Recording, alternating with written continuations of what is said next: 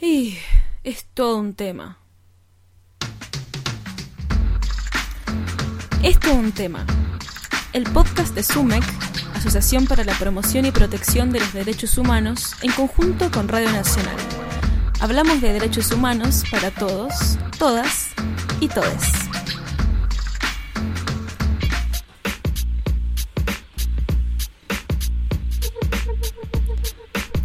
Bienvenidos al tercer episodio de Esto un tema. Hoy vamos a hablar sobre los derechos de los pibes. En la escuela eh, nadie te escucha, no hay una contención específica para los pibes. Esto también es un sistema adultocéntrico en que, bueno, son niños, dejémoslos, ya fue, que hagan la suda, que, que se encarguen de jugar y ya fue, son niños, no importa. Entonces, en ese no importa, es un abandono total. Sos un pibe, entonces cállate la boca porque sos un pibe, no tenés idea de nada, entonces listo, no te preguntamos nada, si estás de acuerdo, si no estás de acuerdo, eh, qué te parece, eh, no te escuchamos, ¿no? no abrimos las puertas hacia los pibes que, que puedan participar en estas cosas.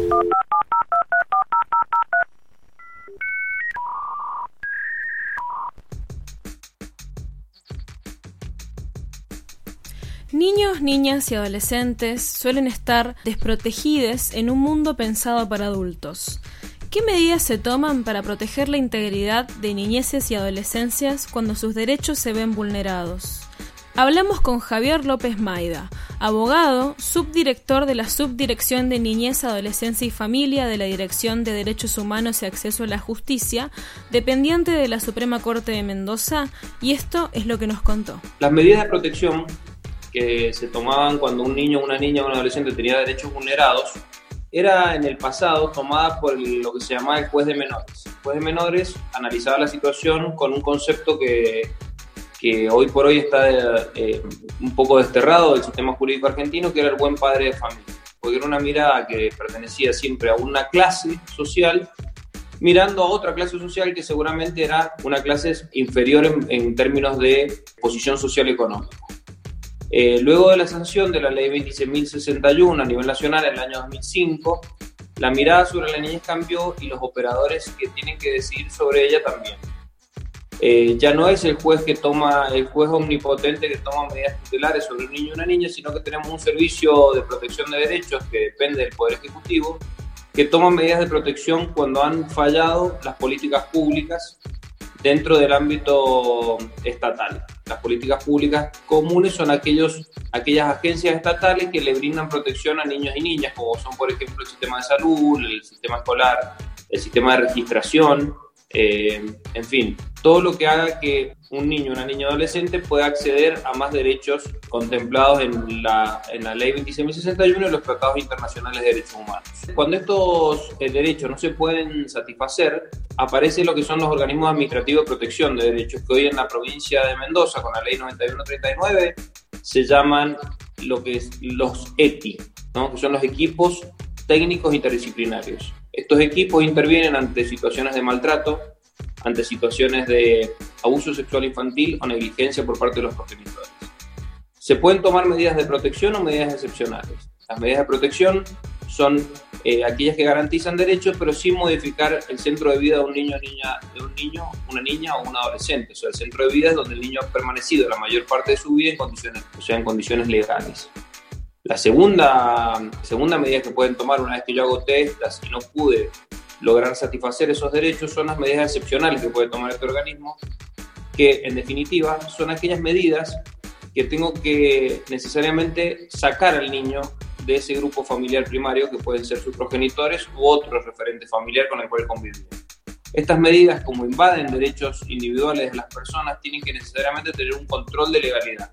Ese control de legalidad está hecho por un juez de familia, que hoy día se llama juez de familia y violencia familiar, que son los que para controlar si esa medida excepcional estuvo bien o mal tomada.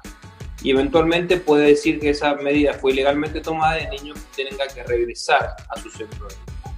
Estas medidas son limitadas en el tiempo y pueden ser revisadas periódicamente a pedido de cualquiera de las partes, incluso de oficio por el mismo juez que hizo el control de legalidad.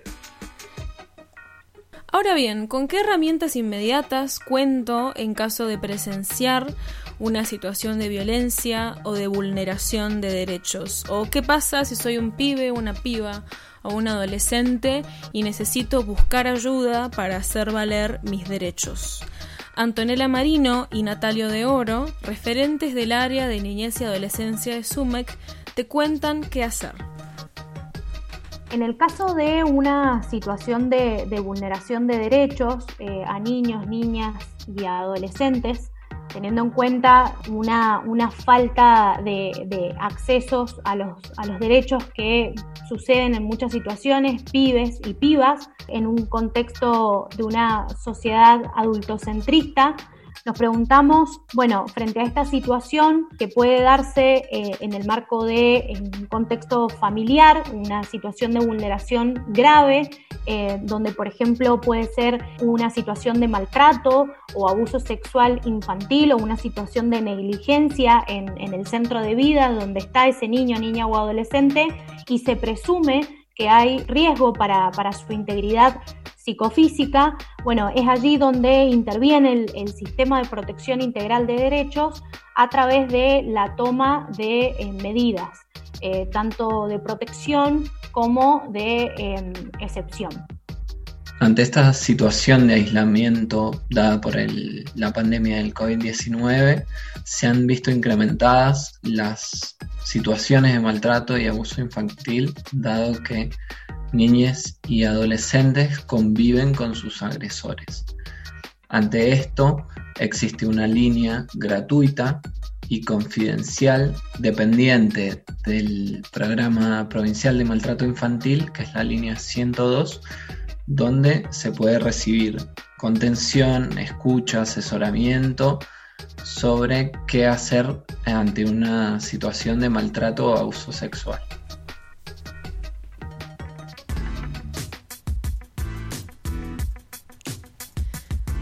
Procurar el acceso de niños, niñas y adolescentes al cumplimiento de sus derechos es una responsabilidad de toda la sociedad. Y también cabe cuestionarse y preguntarse sobre qué lugar le damos a los pibes y a las pibas para que hagan valer sus derechos y hacer escuchar sus voces en una sociedad adultocentrista. Siendo el adultocentrismo una desigualdad social que implica que a mayor edad, mayor jerarquía en la sociedad. Muchísimas gracias por acompañarnos en este tercer episodio de Esto un tema, el podcast de SUMEC, Asociación para la Promoción y Protección de los Derechos Humanos, en conjunto con Radio Nacional. Recordá que podés revivir todos los episodios en nuestro canal de YouTube SUMEC Derechos Humanos y también en el sitio oficial de Radio Nacional, radionacional.com.ar. También nos encontrás en Spotify. Nuevamente muchas gracias y nos escuchamos la próxima.